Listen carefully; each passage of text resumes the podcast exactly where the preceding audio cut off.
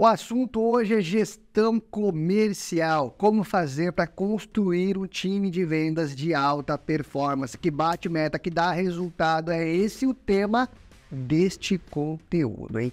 Seguinte, fazer a gestão é um desafio constante. Não, não tenho como dizer que é o contrário, porque todos os dias vem uma nova, é, uma nova dificuldade, uma nova ação, é uma picuinha entre os vendedores, é alguma discussão, ah, alguém pegou meu cliente, aí não sei o que, sempre tem alguma coisa que acontece, fora a cobrança por resultado que vem de uma forma incessante. gestor tem que dar resultado, e resultado vem do time, certo? Então, como fazer performar? Já se inscreve aqui no nosso canal que esse conteúdo vale a pena e já curte, hein? Eu sou Maurício Cardoso, eu ajudo pessoas comuns a vender todos os dias. Eu sou especialista em vendas e vou te ajudar na parte de gestão também, beleza? Eu separei aqui cinco ações que você deve fazer para montar o seu time de alta performance em vendas. Se você seguir essas cinco regras, essas cinco sugestões, essas cinco ações, você vai ter time que bate meta todos os meses. Fechou? Esse é um acordo que eu tenho com você. Segue que você vai bater meta. Primeira coisa, primeira regra básica que você tem que seguir. Defina metas alcançáveis. Nada de colocar uma meta esdrúxula que ninguém vai bater, porque na tua frente todo mundo vai aplaudir. Fala, nossa, gênio, parabéns, vamos aí, gente, vamos, bora. Você virou as costas, é, pô, o cara tá louco, velho. Acha como que vai bater essa meta? É o que o ser humano faz, cara. É natural. Então põe metas atingíveis. Quanto mais plausível for, melhor. Não confunda meta atingível com meta fácil. Tem nada a ver uma coisa com a outra. Uma coisa é você colocar uma meta que ninguém nunca bateu, que é 10 vezes maior do que o resultado do teu melhor vendedor. A outra é você colocar uma meta que seja um desafio. Uma, aquela Sabe aquilo que, poxa, a pessoa tem que dar um pouquinho mais ali de si mesmo para poder atingir? Isso é uma meta plausível ou meta saudável, ok? Não confunda as duas coisas. Agora, a meta tem que ser atingível. Essa é a primeira regra. Segunda, desenvolva uma cultura de colaboração, não de competição. Quanto mais os seus liderados, os seus vendedores colaborarem um com o outro, melhor é o resultado do time aquela disputa, sabe? De você pôr a, cenourinha ali, né? aquele negócio assim, ai, qual cavalinho chega em primeiro, né? Isso gera uma disputa, um contra o outro, e que gera uma cultura de não necessariamente colaborativa, e ela pode prejudicar em muitos casos. Quando você tem um vendedor somando com o outro, você tem o compartilhamento de boas ações, compartilhamento de boas estratégias. Se você incentiva a colaboração.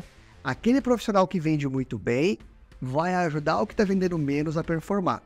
Quando você tem uma cultura de desafio, de competição um contra o outro, aquele que está vendendo muito bem esconde o ouro e não vai ajudar quem está vendendo mal. Consequência disso, o time todo sofre, ok?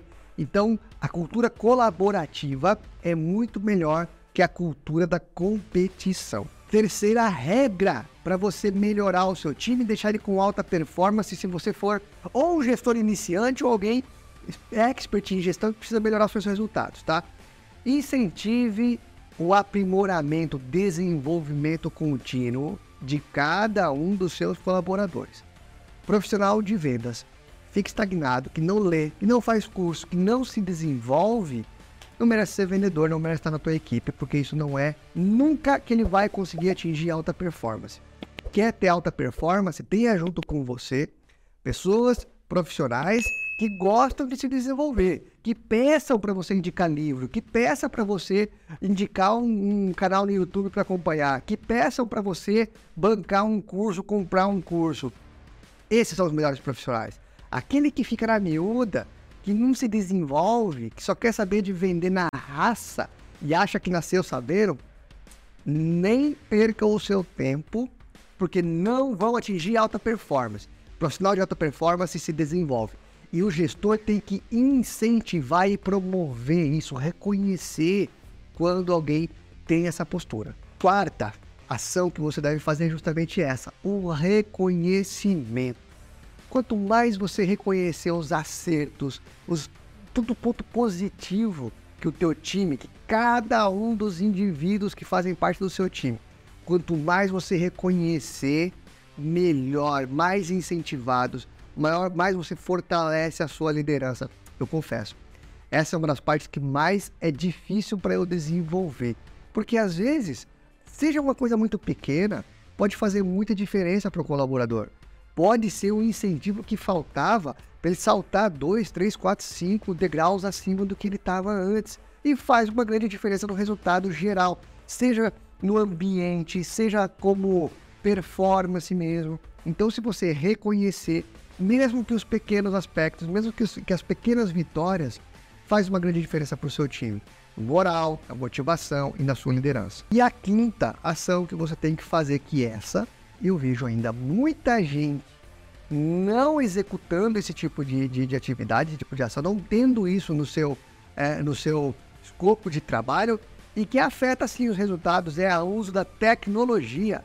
É você ter um bom CRM, é você ter um bom sistema de prospecção, é você ter ferramentas que ajudam você a tomar a decisão de forma assertiva. CRM, por exemplo, como o P-Control, que o link está aqui na descrição, aproveitando para fazer um jabá, mas existem muitos outros, fique à vontade. Link na descrição para você testar em gratuito, em teste grátis do P-Control CRM, de graça. Então, link está na descrição. Mas vamos lá, tá? Falando de tecnologia. Ai, Maurício, mas eu uso planilha para fazer o acompanhamento do meu time. Você tá ferrado se você usa planilha. Não se usa planilha para fazer gestão de time comercial. Não se usa planilha para fazer gestão de time comercial. Por quê? Planilha é frágil. Planilha, qualquer um apaga, modifica, ajusta e você nem percebe. Planilha não gera histórico. Planilha não é para vender mais. Você pode usar para o financeiro, você pode usar para uma análise posterior, mas não para coordenar um time comercial. Para isso existem os CRM. CRM é para ajudar a vender mais, é para organizar processo, é para definir padrões, é para que você não corra o risco de se precisar trocar alguém da sua equipe, essa pessoa não sacanear todo o restante, não levar embora os seus clientes. O CRM te dá poder, gestor comercial. O CRM te dá assertividade das informações. CRM te dá relatório em tempo real. Então você precisa ter tecnologia de CRM, de prospecção, automação de tarefas, uma boa agenda. E isso não se faz só com planilha.